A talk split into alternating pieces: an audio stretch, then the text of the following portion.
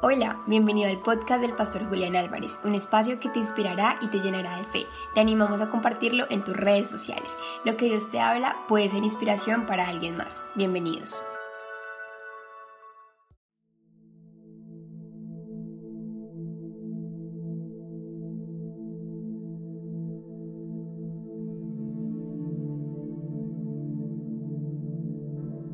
Muy buenos días, iglesia. Wow.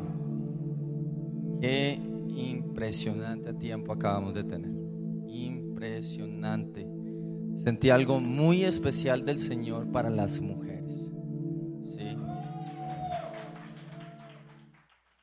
Y, sentí, el Señor me mostraba cómo se desató sobre la tierra un plan en contra de la mujer y de los niños, como en Génesis 3:15, pero los planes del Señor siempre obran para bien.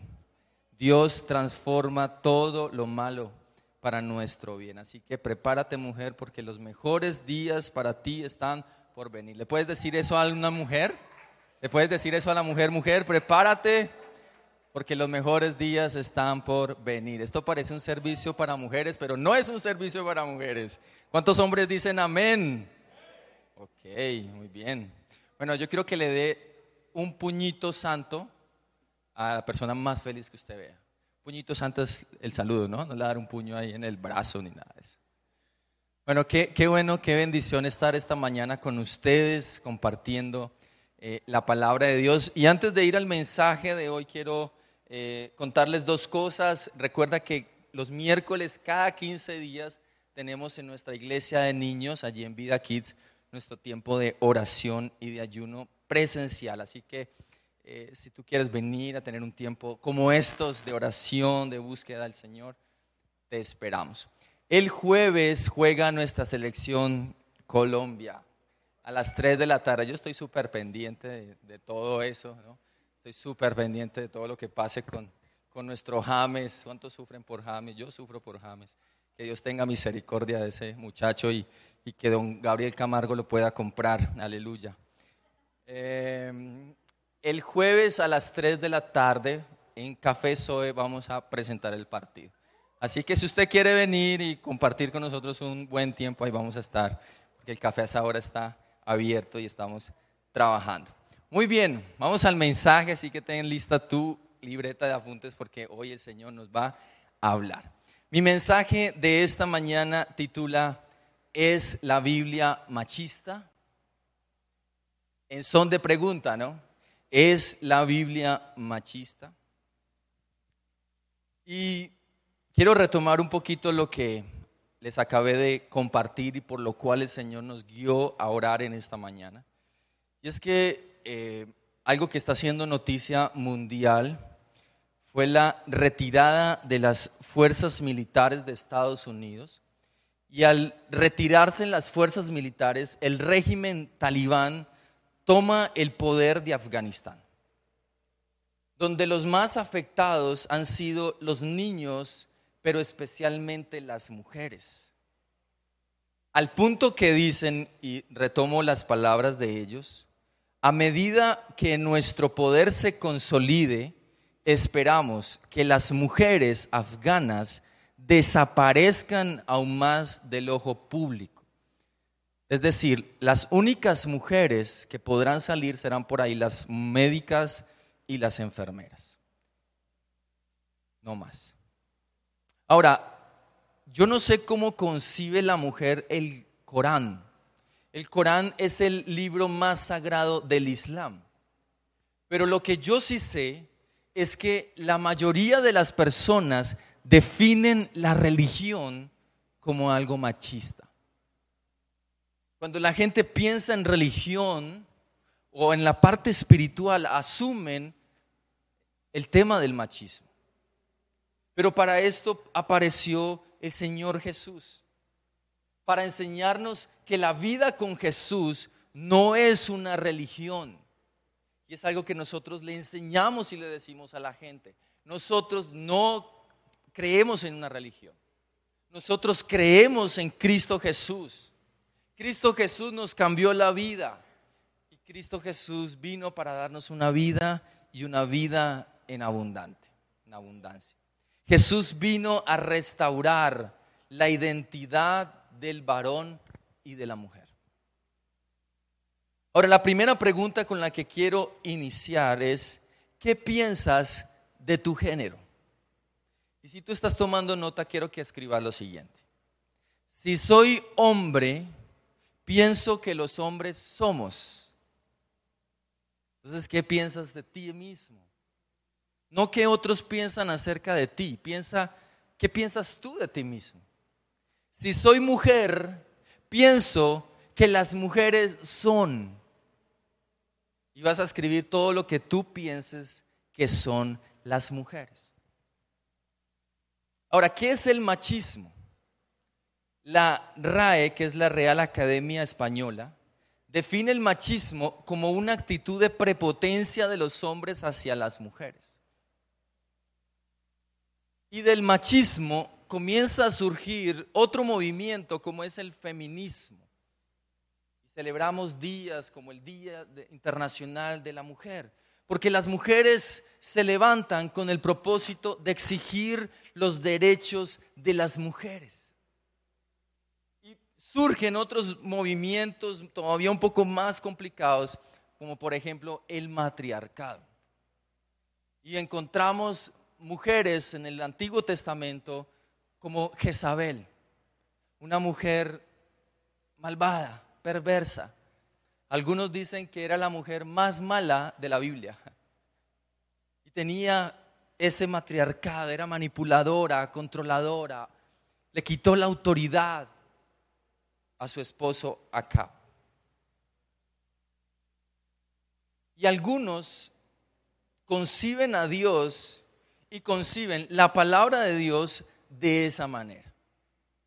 Y entonces nos topamos con versículos o con pasajes como los siguientes. El hombre, o las esposas, perdón, deben sujetarse a los esposos. Y cuando leemos esos versículos, a muchas les choca. Y la primera reacción que tienen es, Dios y la Biblia son machistas. Sin embargo, es muy importante que nosotros conozcamos al Dios de la Biblia. Si nosotros conocemos al Dios de la Biblia, vamos a poder ser libres de las ideologías que son antibíblicas. Nada de estas ideologías son bíblicas. Y es aquí donde surge la pregunta, ¿cómo tú concibes a Dios? ¿Será que Dios es hombre o será que Dios es mujer? ¿O será que Dios tiene de los dos? Pues al respecto, números 23, versículo 29 dice, Dios no es hombre. Dios no es un hombre por lo tanto no miente. Él no es un ser humano, por lo tanto no cambia de parecer. Cuando la Biblia dice que tanto el hombre como la mujer son hechos a imagen y a semejanza de Dios, eso significa que tanto el hombre como la mujer tienen la imagen misma de Dios. Eso significa que Dios tiene tanto de hombre como de mujer. Por un lado, vemos de parte de Dios su instinto maternal, vemos su cuidado, vemos la protección, vemos la ternura de las mamás, el ser incondicionales. Por ejemplo, en Lucas 13:34 dice Jesús, oh Jerusalén, Jerusalén, la ciudad que mata a los profetas y apedrea a los mensajeros de Dios. ¿Qué es lo que está diciendo Jesús? Yo vine a Jerusalén, pero ¿qué hizo Jerusalén conmigo? Me rechazó, me apedreó, me rechazó. Y dice Jesús, ¿cuántas veces quise juntar a tus hijos como la gallina protege a sus pollitos debajo de sus alas? pero no me dejas. ¿No le parece una escena romántica eso? ¿Sí? Eso solamente las mujeres pueden ver una gallina así y dicen, ay, tan linda. Pero un hombre ve eso y dice, ¿por qué? Porque ese es el instinto maternal de nuestro Dios. Pero por otro lado, ya yo me sentí identificado con Dios, por otro lado vemos su instinto paternal, vemos su fuerza, vemos la hombría de Dios. Y yo cuando leí esto digo, ese es mi papá, ese es mi Dios. Isaías 9:6, pues nos ha nacido un niño un hijo se nos ha dado, el gobierno descansará sobre sus hombros y será llamado consejero, aquí está hablando de Cristo Jesús, consejero maravilloso, Dios poderoso. ¿Cuántos creen que Cristo Jesús es un Dios poderoso? Dios poderoso, Padre eterno, príncipe de paz. Wow. Yo le puedo decir a Dios, papá. Él es mi papá y lo he visto siendo fuerte. Yo corro a mi papá cuando estoy caído y mi papá me levanta, mi papá me da aliento. Ese es el instinto paternal de Dios. Lo he visto, eh, cuando escucho los truenos digo, ese es mi papá. Cuando veo las tormentas, cuando veo las olas impetuosas, digo, ese es mi papá. Porque Dios tiene ese lado protector, ese lado fuerte que nos caracteriza a nosotros los hombres. Dios no es hombre, Dios no es mujer, pero puso su imagen en cada uno de nosotros. Me encanta lo que dice Génesis 1.27. Así que Dios creó a los seres humanos a su propia imagen. A imagen de Dios los creó, hombre y mujer los creó. Dile al que está a tu lado, Dios te creó a su imagen y a su semejanza. Dios los creó iguales, di conmigo, iguales y mutuamente complementarios. Y no solamente eso, la esencia de Dios está en cada uno de nosotros. Por ende, tú y yo somos la imagen de Dios en la tierra. Quiere decir que no somos competencia. Uno a veces se topa con esposos compitiendo. El que gana más. Gloria a Dios que su esposa gane más. Qué bendición. Pero uno ve esa rivalidad entre sexos. No somos competencia. Dios nos creó para complementarnos. Génesis 2.18 dice, después de haberlos creado, miren lo que dijo el Señor, no es bueno que el hombre esté solo, le haré una ayuda ideal. ¿Cómo llama el Señor a la mujer? Una ayuda idónea, una ayuda ideal. Esa mujer que tienes a tu lado, si es tu esposa, es la ayuda ideal, era lo que tú necesitabas.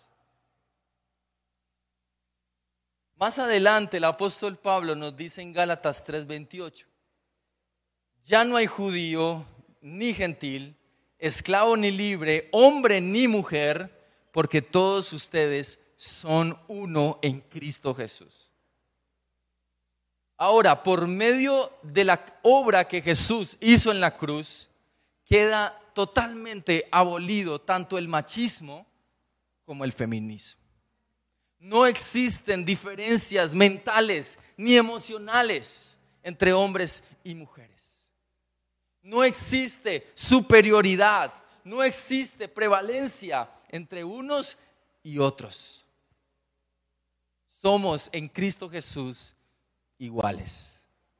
Él nos ha hecho iguales. ¿Y sabes cómo te ve a ti, hombre y mujer? Nos ve a través de los ojos de Jesús nos ve perfectos, nos ve amados, nos ve santos, nos ve el templo de Dios, el lugar donde la presencia de Dios habita. Somos el templo de Dios. Así nos ve Dios. ¿Cómo te ves tú? En Efesios 5:25 Dios le habla a los esposos o a los hombres. Está hablando acerca de una relación entre Cristo y la iglesia y la compara con la relación de la esposa con el esposo. Dice el versículo 25, para los maridos, eso significa, ame cada uno a su esposa tal como Cristo amó a la iglesia. Él se entregó, me perdí, él, él entregó su vida por ella. La palabra de Dios nos manda a los hombres que debemos amar a nuestras esposas. Y a las esposas les pide que deben respetar a sus esposos. Ahora, Dios manda al hombre, mira, no es una opción. No es si tú quieres amarla o si tú sientes amarla. Dios manda amar a la mujer como Cristo amó a la iglesia. Dios manda al hombre a amar a la mujer al mismo nivel que Cristo amó a la iglesia, al punto que murió por ella. Y pensando en este pasaje, yo dije, yo amo a mi esposa. Llevamos 10 años de casados. Este año cumplimos 10 años de casados. Pero yo no sé si esté dispuesto a morir por ella. Lo que sí me ha pasado es que no estoy dispuesto a dejar de comer por ella. Me dice, amor, te me tomaste el jugo. Yo, ay, qué pena.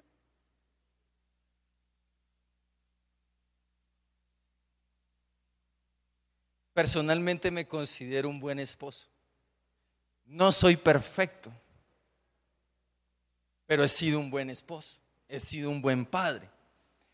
Pero si yo me comparo al nivel de entrega y de sacrificio que Jesús tiene por su iglesia y que tuvo por su iglesia, yo creo que tengo que empezarme a dar moral. Porque no le llego ni a los talones al Señor.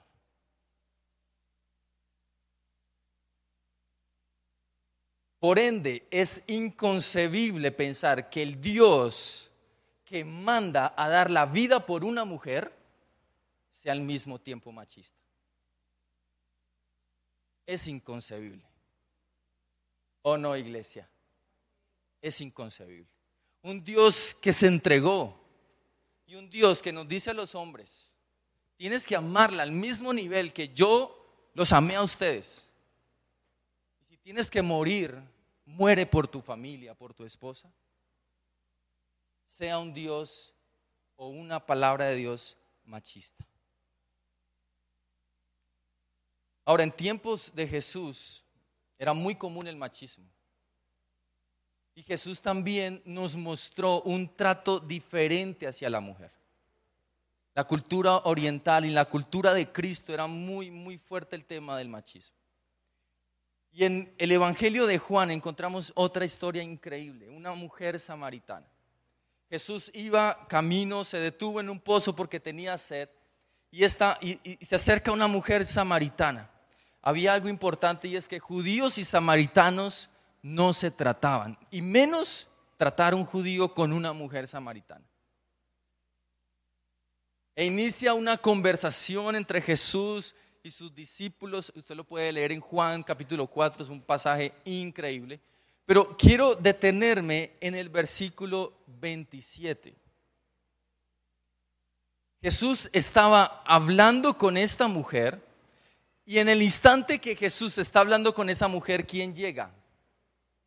Los discípulos. Llegan hombres. ¿Y qué pasó?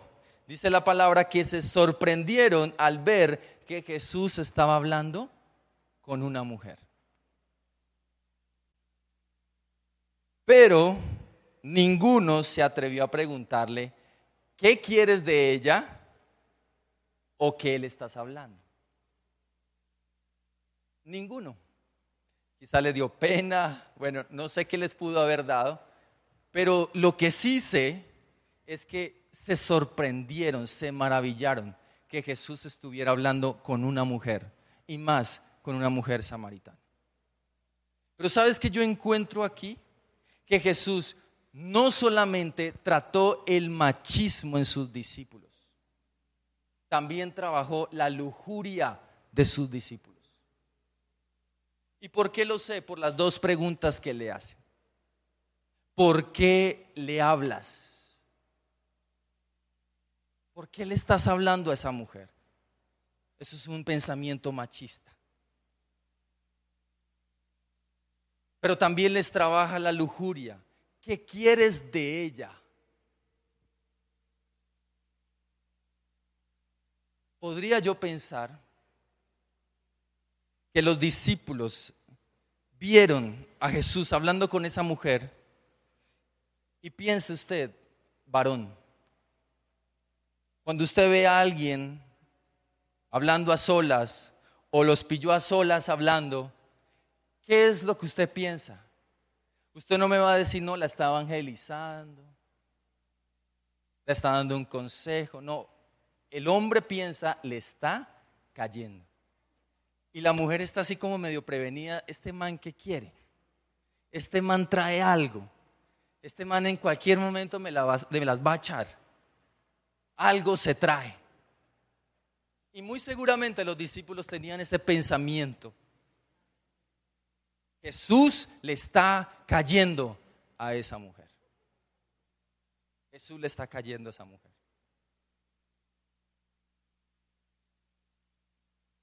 Otros más estudiosos se han atrevido a decir que la mujer samaritana se le ofreció a Jesús.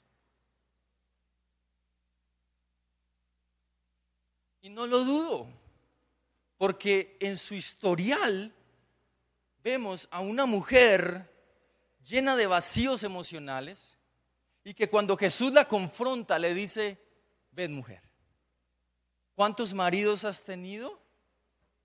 Cuatro. ¿Me ganó? Cuatro matrimonios. Y ahora el esposo que tienes no es tu esposo. Entonces, ¿quién era? Amigos con derecho, amigos con propósito, novios, amantes o quién sabe qué era. Pero Jesús le dice, mira, si tú sigues bebiendo de esa agua, vas a volver a tener sed. Pero si tomas del agua que yo te doy, nunca más vas a volver a tener sed. Y esta mujer dice, wow, por fin conocí a un hombre diferente. Conocí a un hombre que no viene detrás de mi cuerpo, que no viene detrás de una experiencia sexual. Conocí a un hombre que busca una amistad en una mujer.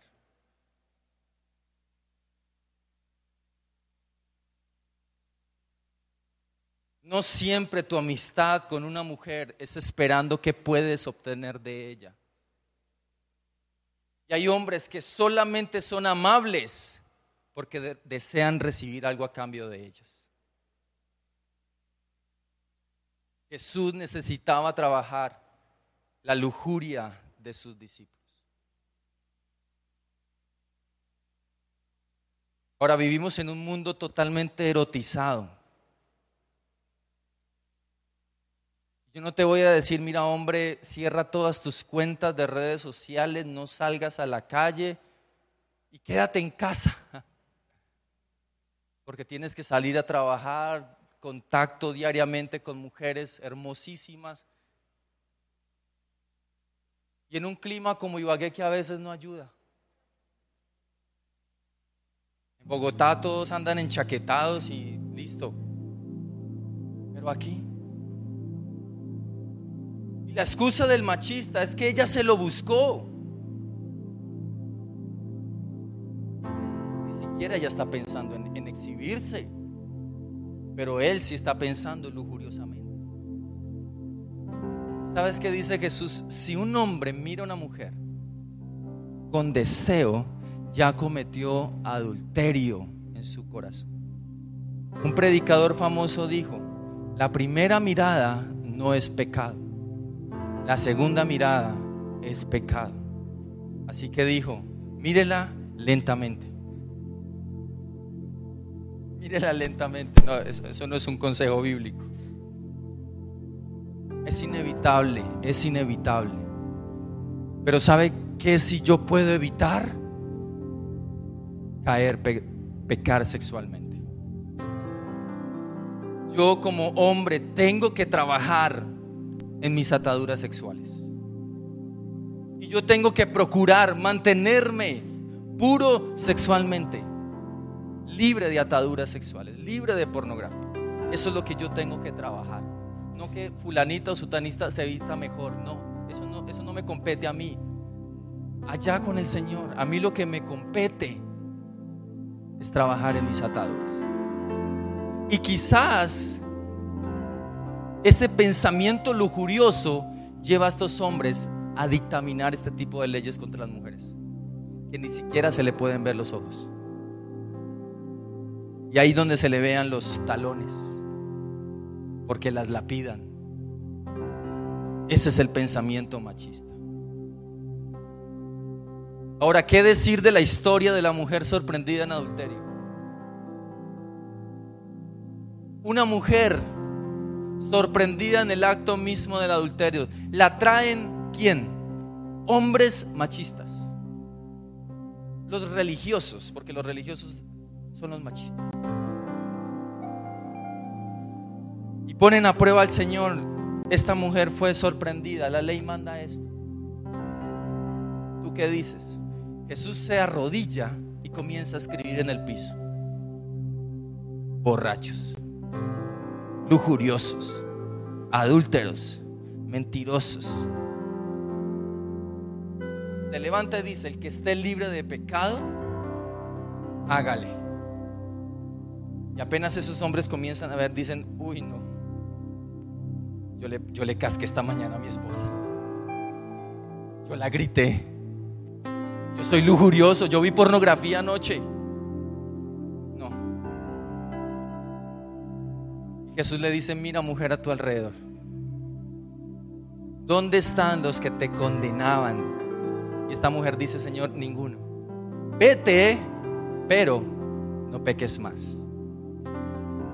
Jesús restauró la dignidad de la mujer samaritana, de la mujer, la, mujer, de la prostituta, de María Magdalena, y se convirtió en una fiel seguidora del Señor que cuando todos lo abandonaron, ¿saben quién estaba allí en la cruz con él?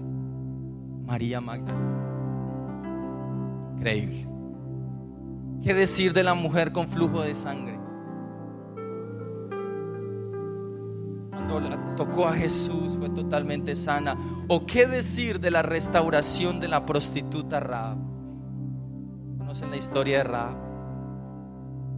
Una que no era del pueblo de Dios, pero puso su fe en Dios se convirtió en una hija de Dios. ¿Y sabes quién fue Raab? Raab fue la tatara, tatara, tatarabuelita del Señor Jesucristo. Dentro de la genealogía de Jesús hay una, hay una mujer que fue prostituta, pero que, Jesús, que Dios restauró su identidad, su dignidad. No importa el pasado, no importa lo que hayamos hecho, Jesús restaura nuestra identidad y nos da un nuevo propósito, iglesia. Wow. termino con esto, primera de Pedro 3:7. De la misma manera, ustedes maridos tienen que honrar a sus esposas. Creo que las esposas están, sígale pastor, sígale. Ya va a terminar, no, Siga, siga.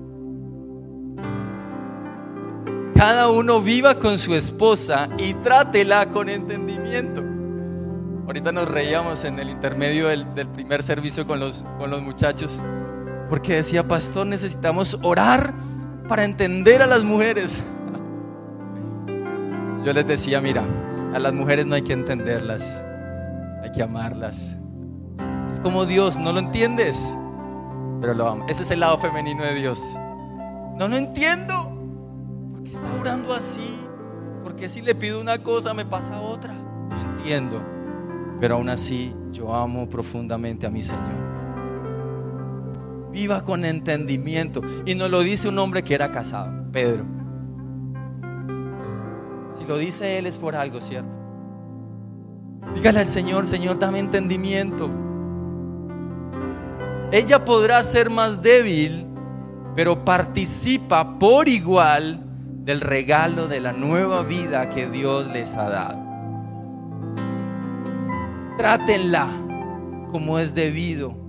En otra versión dice, trátenla como un vaso frágil. mira, si tú dejas caer un vaso, se vuelve mil pedazos. Eso es un amor. Y el Señor nos dice a nosotros, los fuertes, nos dice, trátenla como es debido. Usted no va a coger un vaso frágil y lo va a coger duro porque fácilmente se va a partir. Trátela como es debido para que nada estorbe sus oraciones. ¿Sabes qué he experimentado en mi vida? Que cuando estoy mal con mi esposa, estoy mal con Dios. Eso automáticamente se me daña mi relación con Dios. Y como que vengo al Señor, Señor, aquí estoy.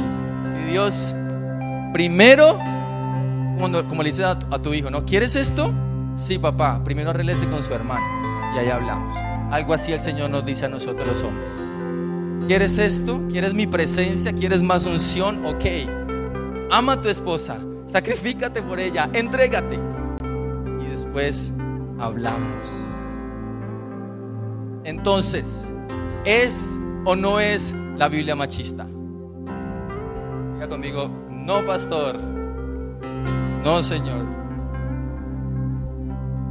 Si no, pasajes como estos no estarían ahí.